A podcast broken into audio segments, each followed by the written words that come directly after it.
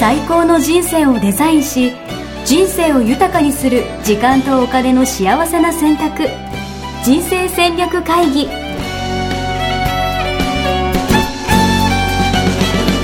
この番組は将来の仕事やお金人生にもやもやと不安を抱えている皆さんに元資産運用のプロキャリアとお金の戦略を同時に考える人生デザインコンサルタントの高頃もさあやが過去5年間延べ1700人の人生を望む形で豊かにしてきたメソッドを時間とお金の選択という切り口からお伝えしてまいります皆さんおはようございます。おはようございます。ミッションミッケ人生デザイン研究所の高衣さあやです。人間力を高めたい、洋平です。よろしくお願いします。はい。よろしくお願いします。いや、前回に引き続きですね、今日は人間力っていうのがテーマというのを聞きまして、はい。ちょっと私はですね、いい男になりたいなと。うん。なるほど。なんかあの、なんていうのかな。よく言うじゃないですか。あの人人間性。人間性って大事だよとか。うんうん。あの人人間力あるよね、みたいうな。んうん。ですけど、うん。いざじゃあ人間力ってなんだろうとか、それを高めるために自分が何かしてるかなと思った時に、うんいや案外考えたことないなと思って。うんうん。そうですよねうん。あの、人間として大事なものは何ですかっていうふうに聞かれるとうん、多くの人が、あの、結構トップの方にうん、人間力とか人間性とかってあげると思うんですけれども、うんうんうん。うん、じゃあ自分が何かを選択したり決断したりするときにうん、人間性を重視して決断してるかっていうとうん、そうではなくって、あの、評価を得るためにとか、あー、なるほどね。うん、お金を稼ぐためにみたいな。そう、どっちが収入が高くなるかとか、うんうん。どっちが評価高くなるかとか、うんうん。どっちが、あの、称賛されるかとか、うんうんうん。うん、そういったことで無意識にあの行動を選択しているっていう方が結構いらっしゃるんじゃないかなと思うんですよね。確かに。いうん。や、そもそも、なんだろうな。人間力高めようってあんま思ったことないかもしれない。そもそうんうんうんも。どっちの選択をしたら人間力高まるんだろうかとか、まあ考えうん、そうですよね。あんまり質問自体ね、ないですよね。うん。うん。でも人の評価をするときには人間性ないよねとか、確かに。ね、人としてどうなのみたいなね。 そう、人として動画の問題出てきますよね、よく。出てくる、出てくる。 人うんとして大事ですよ。ねは、いそのなんか矛盾がね、あの、ちょっとどうなんですかっていうところに今日メスを入れたいなと思います。 なるほど。いや、うんでも、わかりますよ、さやさん。もう、私はわかりました。はい。愛と感謝ですよね、やっぱり。そうですね。でもこれ本 当に、いやもう本当に、もうこれ本当に大事で、愛の感謝の状態に、えーいることっていうのは本当に大事なんですけどもうん、あの、大事って思っている人もやっぱり、いざ選択するときにはうん、その状態では選択しないんですよね。その状態から離れちゃう。まあ確かにね。愛と感謝と言いながらと。うん。それができているかどうかはまた別問題ですもんね。そうなんですよね。人のことを許せなかったりとか、うん。あの、寛容ではなかったりとか、需要欲がなかったりとかいうのはうん、愛と感謝の状態ではない、えーわけなので、確かに。うん。人のことを批判するのもそうですよね。うんうんうんうん。大体これ、あの、優秀な方は多いですけども、うんえー自分が正しいと思っているので、えっと、例えば遅れてくる人どうなのって、えーいう、うん、あの、にしかならなかったりとか、うんうんえっと、自分が、えっと、いつも選択している、あの、プロセスと結果と違う人は、あの、自分正しいことやってると思っているので、うん。その真逆を行く人にはやっぱりすぐに批判が出たりとか、そうね。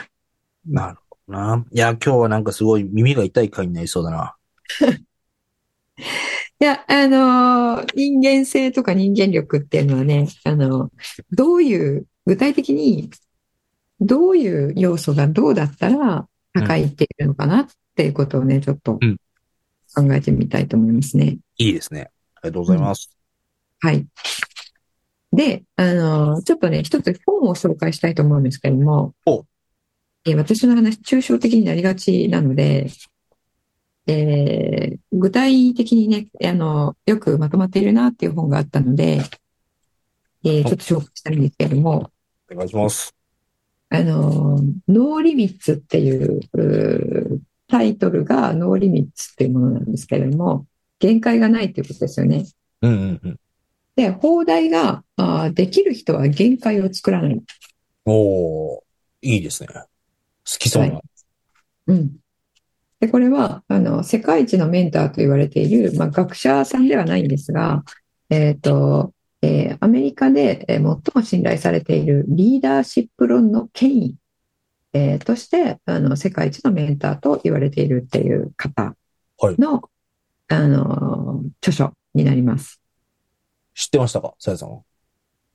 名前を聞いたことがあって、えっと、あの人を動かすうー人のための質問力うーみたいな、そういうことを書いているうー方なので、うんえっと、あんまり重要視はしていなかったんですけども、うんあの知ってはいましたですね。いいですね。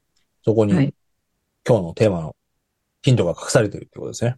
そうですね。あの、非常に世界一のメンターと言われているだけあって、うんで、あと、あの、フォーチュン500に、えー載っている、えー世界的企業のリーダーも、えー彼のあーメンタリングを受けているっていうことでね、うーん。素え敵。ーそういう方なんですけども、その方が、えーこの中で書いている、えー人間性のところですね。はいこれを紹介しながらね、いきたいと思います。いいですね。これイメージとしては何、なんですか人間性高い人ってこういう人だよねみたいな、そういうやつ。そうですね、彼の書き方は、うんあの人間性が、えー大事だよって言える7つの理由っていう書き方をしています。はいはいはいはうん、あじゃのその通りに言うと、優れた人間性を形成すべき7つの理由っていうことで書いてい。ますね。なるほどね。ちょっとい、どんな感じか紹介してもらっていいでしょうか。はい。えっと、1から順番に言っていくというよりは、うんあの、ちょっとね、ポイントをお伝えしたいと思うんですけれどもはい、まず人間性とは何ですかっていうことですね。うん。気になる。 はい。あなたの内面の姿そのものです。っていうことです。ドキドキしますね。はい。そして、あなたの精神性こそが人々に語りかけるんですよ、と言っています。うーん。で、えー評判よりも自分の人間性の方が大切です。おー。さっき言ったことですね。はいはいはい。で、なぜなら人間性とはあなた自身であり、評判とは他人があなたをどう思っているか、だから。うーん。なるほその通どり。なんか、あれですね。ドキドキしますね、これ。 あの、な、なんていうのかな。評価を気にするな、みたいな感じに近いです。うん。あの、評判って、えっと、人が自分をどう思うかで、うん自分の、あの内面の姿を映し出したものではないですよね。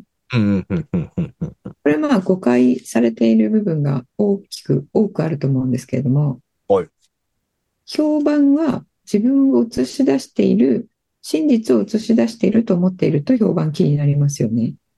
うん。うん、確かに。うん、で、それがあ真実の自分を映し出していないと、あの、悲しくなってしまったり、うんうんうんうん。えー本当は自分はそうじゃないっていうことを、あの、声、顔、声高に言いたくなってしまったり、ちゃんと見てくれよと。分かってくれよと。そうですね、えーそうなると思うんですけどもうん、評判ってそもそも、あの、自分の内面性を正確に捉えてはいないんですよね。うん、うん、うん。人が持つものなんで、その人が、あの、見るフィルターを通してうん、その人の解釈、その人の認知なわけなのでうん、その人の主観であって事実でもないわけですよ。確かに。確かうんなので、あの、必ず評判っていうのは、えー自分の本当の姿とは食い違うんですよね。うん。なんかあの、中庸の話とも同じなんですかね。うんあら、もう、嫌いな人いますよ、みたいな。そうです、そうです。ぜもう本当に同じです。うーん。うん。で、それが分かるとうん、あの、評判を気にかけるってことが、どれだけ意味がないか。うん。っていうことが分かると、何かの時にうん、えーこれだと評判が悪くなるよねって言って選ぶっていうことがなくなり、うん。自分の内面で自分が人間としてこちらを選ぶことが自分としても誇りを持てるし、うん。うん。それこそが、あの、えー人間性が高い人間だよねっていう方を選ぶことができるんですよね。なるほどな。やりたいから、やるみたいな話なのか。うんなんか、何を、何、何を見てやってるのかみたいな話なのかな。うん。そうですね。で、そこにちょっと一つね、あの、えーっと、う例えというか、あの、ん具体的な例が載っているんですけれどもは、えーあの、チェスをね、えーどなたかの息子さんがやられていてうん、で、その息子さんは、あの、相手が、えーっと、これちょっと私意味がわからないんですけどもうん、えー相手が王手をかけてきて、えーうん本来ならば鳴らさなければならない対極時計、えーを鳴らさなかったと。はいはいはで、えーそのお子さんはマイケルというそうなんですけど、うんマイケルはあの対戦相手を見て時計を鳴らしてないよと言った。い。うん教えてあげたそうですね。ルール守ってないよってことですね。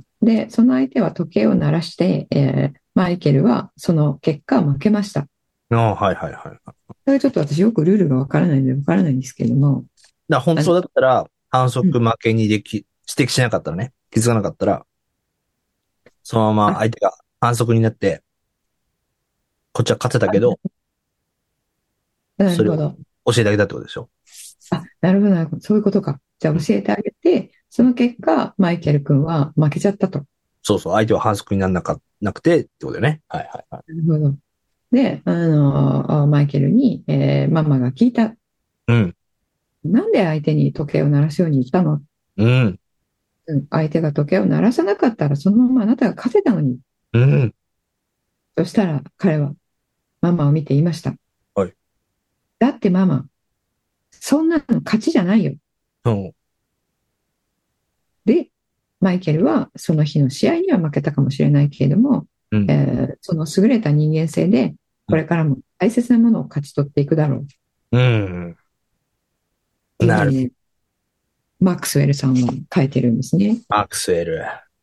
いや、でも、 でもこういうのありますよね。なんかわかんないけどさ、あの、一万円、なんかお金拾ってそれどうするか問題みたいなやつとかもそうだうし、んうんうんこう、見られ、見られてるみたいな感じなのかな。なんか、うんうんそうですね。自分の心のおー声に従って、うんその時にどういう行動を取るかっていうことですよね。うんうんうん。うん。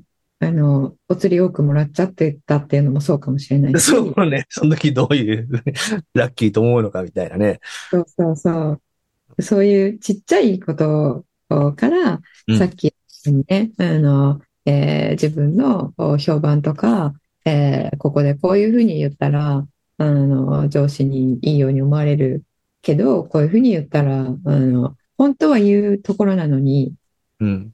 倫理観を持っていたら言うところなのに、えー言わないで迎合してるとか、そういうこともそうかもしれないですよね。確かに。確かに。うん、昔、あの、えー牛乳屋さんであったじゃないですか。牛乳屋さん無印、む無印、うん、あの、ちょっとここで会社名言っていいかどうかわからないので、 はい、すいません。はいはい。伏せたままいきますが、あの、まあ、不正ですよね。不祥事うんうんうん。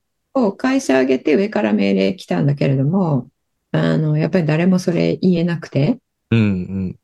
うん、あの、消費期限をね、改ざんしてるみたいなの、うんうんうん。だいぶ前ですけど、こうあったんですが、うんえ、それ誰も言えなくて、そのままやってたって、それがバレてっていうのとかね。うん。これはまあ、企業倫理みたいに言われているものですけども、えー企業倫理っていうのはないんですよってこの方言ってるんですよね。うーん、企業倫理はないと。うんあるのは倫理だけです。仕事には仕事、お信仰には信仰、家庭には家庭、個人には個人の倫理っていうものは、あの、同じ倫理としてあって、うんうんまあ、企業は、あの、企業は人が運営しているわけなので、うんまあ一人一人が自分のお倫理観に従って、えー活動していれば企業倫理なんていうものは必要ないですよっていう意味だと思うんですけれども、うんうんうんうんうん。うん。それも、あの、一つの、えー、品性だったり、うんえーあの、あの人は人間として優れているよねって、人間性が優れているよねって言われている、言われる、まあ、一つの要因だと思うんですよね。うん。確かに。うん。なんか、あの、まあ、さっきお金をくすねるみたいな話もしましたけど、うんうん。なんかバレなきゃ大丈夫だろうみたいなこととかってうん、がうん思っちゃう時ってあると思うんですよ。うんうんうんそれって、まあ、なんかよくアニメで言うとなんか、ぴよぴよってなんか天使と悪魔がなんか脳の 中出てきて発動すそるうでみたいなすね。ええで、なんか別にお金の問題じゃなくてもなんかいろいろあると思ってて、うんうん。こう、どうすれば天使を選ぶようになるんですかねなんか、別に赤信号誰も見てないから割っていいじゃないとかってやっぱ思っちゃうもんな、俺。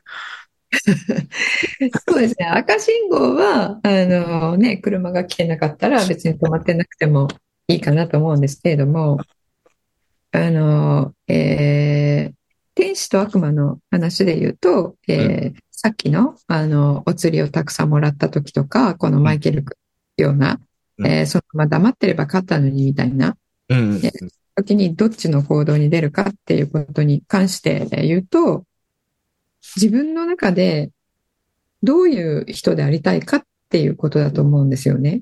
うん。うん。どういう人でありたいか。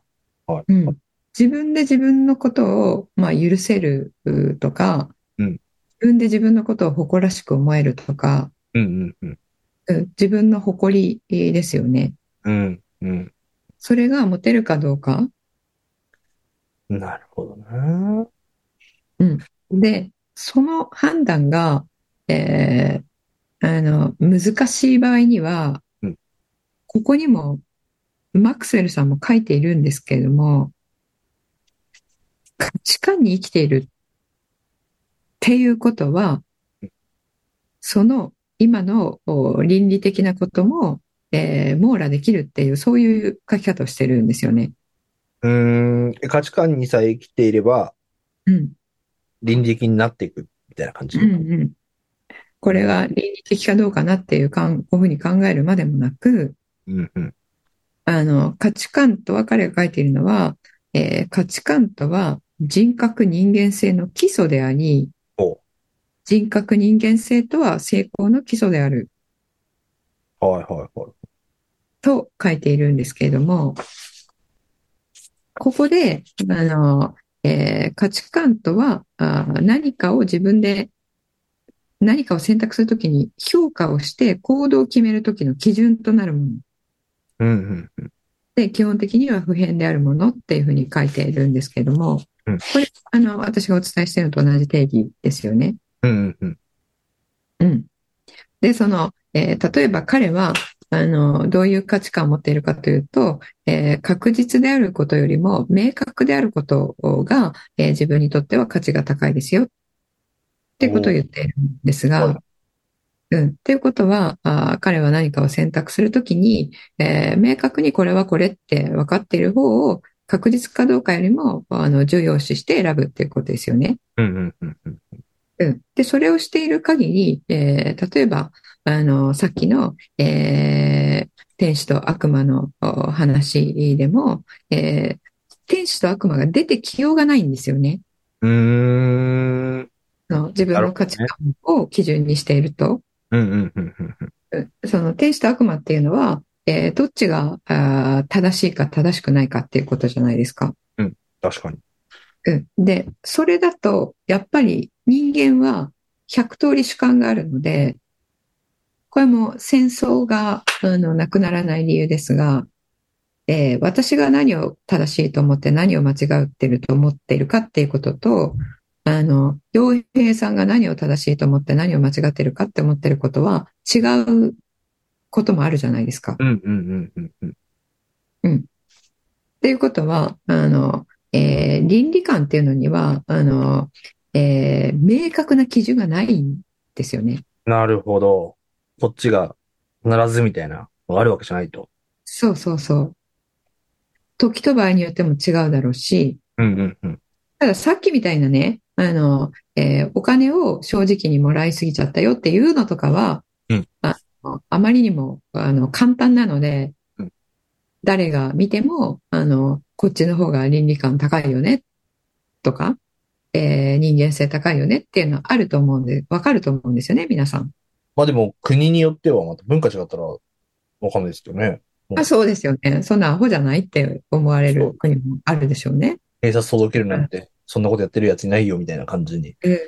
そうですよね、そうそう。そうなので、育った文化とかでも違うだろうし、あの、明確な基準ってないんですよ。うんうんうん。うん。で、ディマティーニは、その倫理観とか道徳観に価値観は、あの、勝つって言ってるんですよね。ええ面白い。で、えーこのマクセルさんも、そのような言い方はしていないんですけれども、えー価値観っていうのが人格、人間性の基礎です。うん。で、えーそれに、えーあの、重点を置いて、えー自分の行動を決めてますっていうことですね。うーん。で、あの、7つの習慣の、えー発明者で、スティーブン・コビーさんっているじゃないですか。はいはいはい。えーその方の、えー言葉を紹介しているんですが、えーちょっと読みますね。はい自分の価値観に従って生きていると、えー自分を偽らずに生きていることが、快活さと安らぎのうちに実感できるだろう。うん誰かの言葉や他人との比較によってではなく、自分の内側から自分自身を規定できるようになるからだ。で、えーあの、マクスウェルさんがそれに解説を加えていて、コピーが言わんとしているのは、優れた人間性、つまり精神の強さは、自分の価値観に基づいた選択によって育まれるということだ。うん。なるほど。で、その後続いて、前向きな価値観に基づいた選択を重ねていけば、品性が磨かれ、正しい道を選び取る精神力、気概も育っていく。すごい。っていうことなんですよね。なんか、でうん。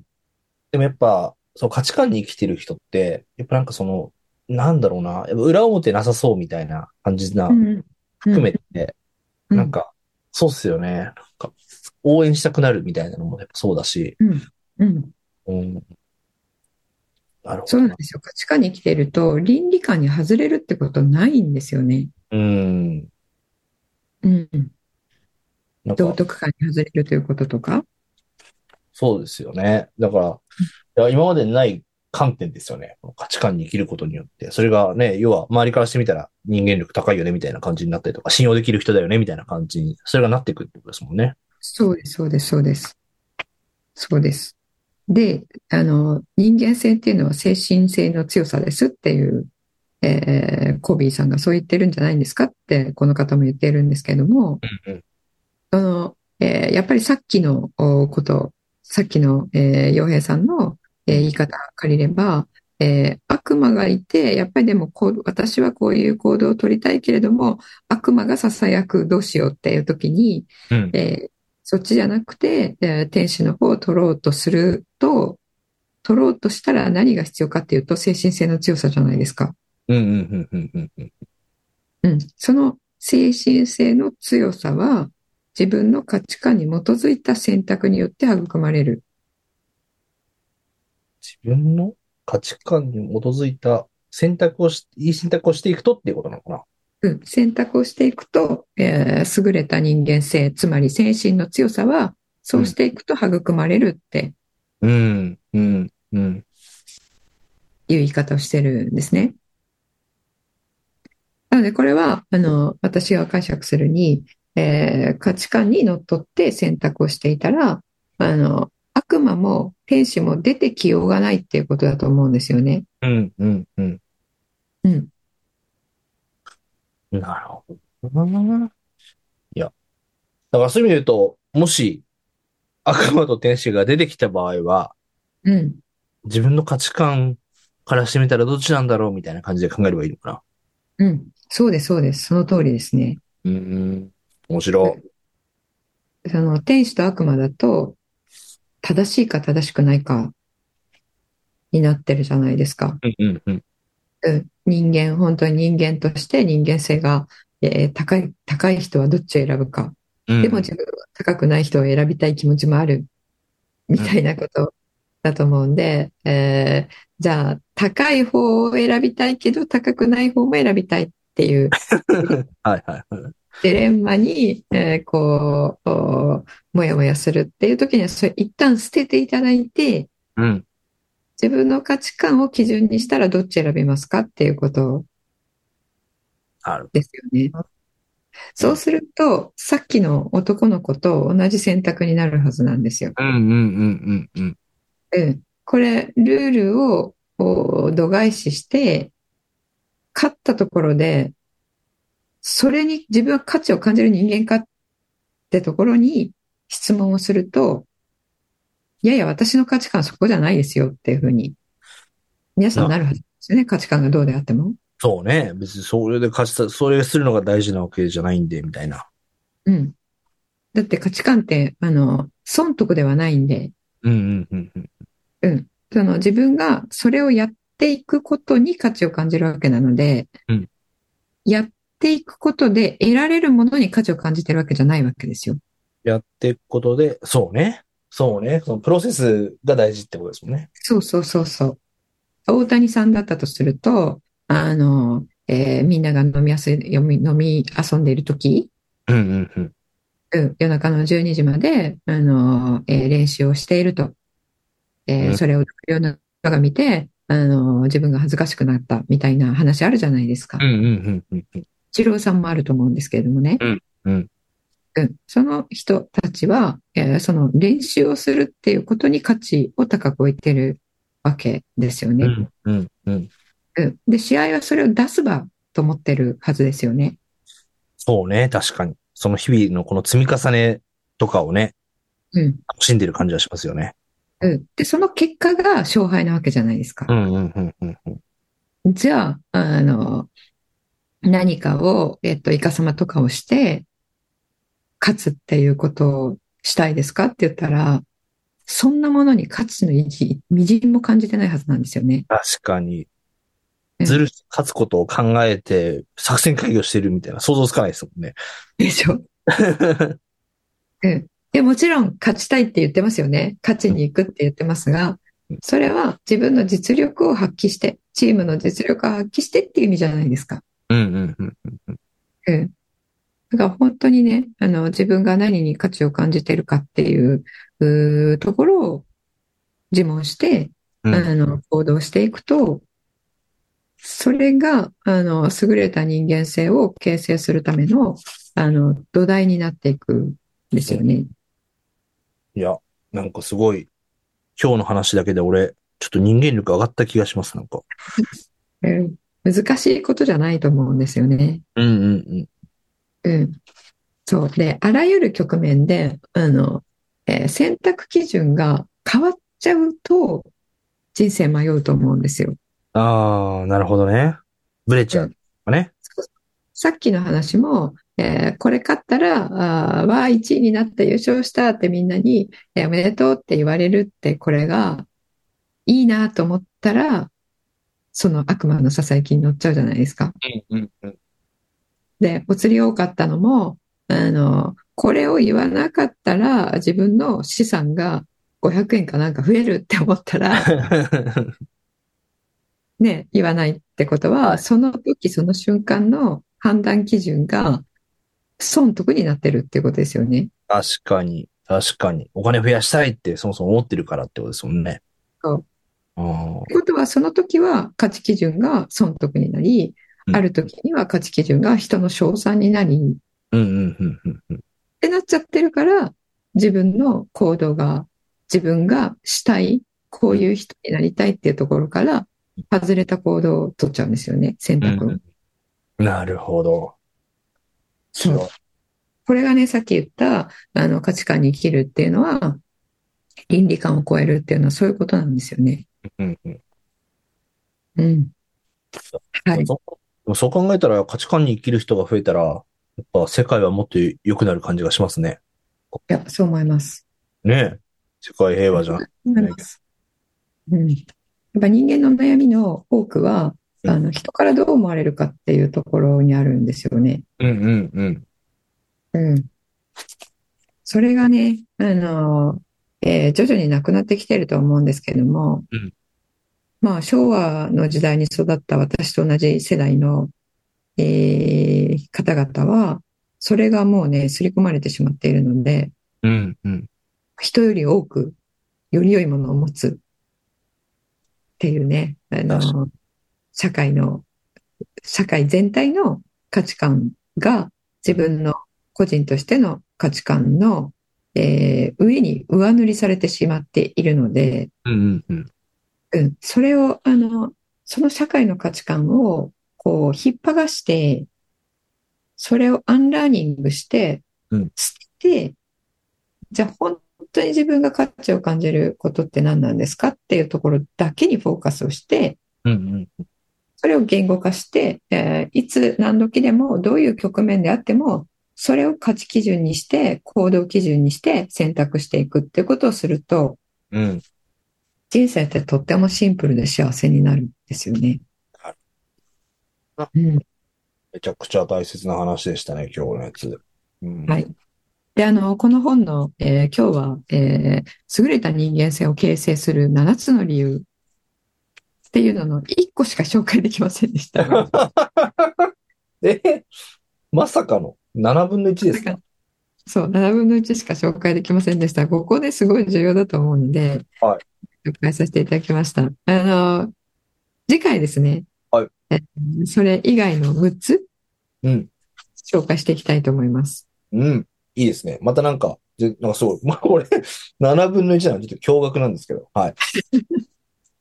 わかりそうでました。すねこの本ね、他にもいろいろと、あの、えーえーこう参考になることが書かれているので、うんうんうんうん。皆さんね、購入して、えー読まれることをお勧めします。いいですね。えっと、何でしたっけ、名前は。えーノーリミッツ。ノーリミッツ。はい。はい。できる人は限界を作らない。うんうん。どっちがタイトルでどっちが副題なのかちょっとわからないんですが、うんうん。スターバックスをね、あのー起こした岩田さんはいが、えっと、解説者として、えー、何ですかあのー監修い入れて、そうですね、監修みたいな感じ、入れてますね。いですね。ぜうひ。ん。リーダーシップ論の中に、あの、カテゴライズされているようなので、うんうんうんうんうん。はい、リーダーシップね、取っていく人こそ、人間性がね、あの、これからは本当に重視されると思うので、いや、本当そうですよ。うん、これは。これを隠してやっていくと、群衆さんにやられる時代ですから。そう、本当にそうですよね。うん本当にその通り。本当にその通りですよ ね。いや、もうこれからはね、えっと、そういう、あの、隠れた、こ隠れてやっていたこと、うんやっぱり確実のもとにさらされますよね。うん。うん。まあ、何をね、えーしても、えー堂々と、こうまあ、日本にね、いい言葉ありますよね。あの、知ってますお天道さんが見てるっていう。ああ、お天とね。確かうに。ん神様は見ていると。うん。あれがだから、あの、人が見ていてもいなくても、うんうんうん。お天道様に恥ずかしくない自分でいるっていうのがね、うん。これが日本人が古来から持っている社会としてこういうことしちゃダメで、ダメだよっていうことで縛らなくても、うんうん。個人個人が家で、うんえーおじいちゃんおばあちゃんにお天道様が見てるよっていうことで、うんそれを指針に育ってきていると、あの、あんまり、えー悪いことしないっていうね、うんうんうん。うんそういう人間性と文化が育まれてきた、あの、素晴らしい言葉だと思うんで、 いやー、素晴らしい。いや、でもそうですよね。な本当その積み重ねだと思うんで、そうですね。はい。地下に生きるとセットでやっていきましょそうですね。価値観に生きると、あーお天道様が見てるっていうねう、んセット。えーね、あの、これからの人生もね、楽しく幸せに生きていきたいと思いますね。う。はい、ありがとうございます。はい、ありがとうございます。じゃあ、あの来週もね、この本ちょっと出てきてありますので、あの、特に、あと、リーダーの方ですね、うんえー本当に、あの、初級管理職、管理職になったばっかりとか、リーダーになったばっかりの方で、えーどうやって、あの、みんなを引っ張っていっていいかわからないっていう声を最近たくさんいただくので、うんうんうん。ちょっとしばらく、あの、リーダーシップ論の中でも、あの、トップトップの人ではなくてう、んあの、中間のこうリーダー層の方向けにね、あの、情報をお伝えしていけたらなと思います。はい、ありがとうございます。はい何かお知らせとかやってることはないんですか企画は。そうですね。えっと、先週もお伝えしましたが、あの、3月1日から、うんえー4月の15日に本があ出版される予定なんですけれども、それに先駆けて3月の1日からクラファンをやる予定なので、えーこの、えー放送があー放映されるときには、まだあの案内ページ出して、えーできていないと思うんですけれども、うんうんできましたら紹介しますので、うんえーそあの皆さんお待ちいただいて、えーぜひ見ていただければと思います。いいですね。なんかあの、ね、クラファンの内容とかリターンとかもそうですけど、なんかまた作戦会議的なのもやりましょうよ。そうですね。うんはい。いきたいと思います。皆さんに、せっかくの機会なんで皆さんに喜んでもらえるような、なんかそういうね、お祭りをみんなで盛り上げていければと思いますんで、よろしくお願いします。はい。ありがとうございます。はい。はい。じゃあまた来週お会いしましょう。ありがとうございます。ありがとうございました。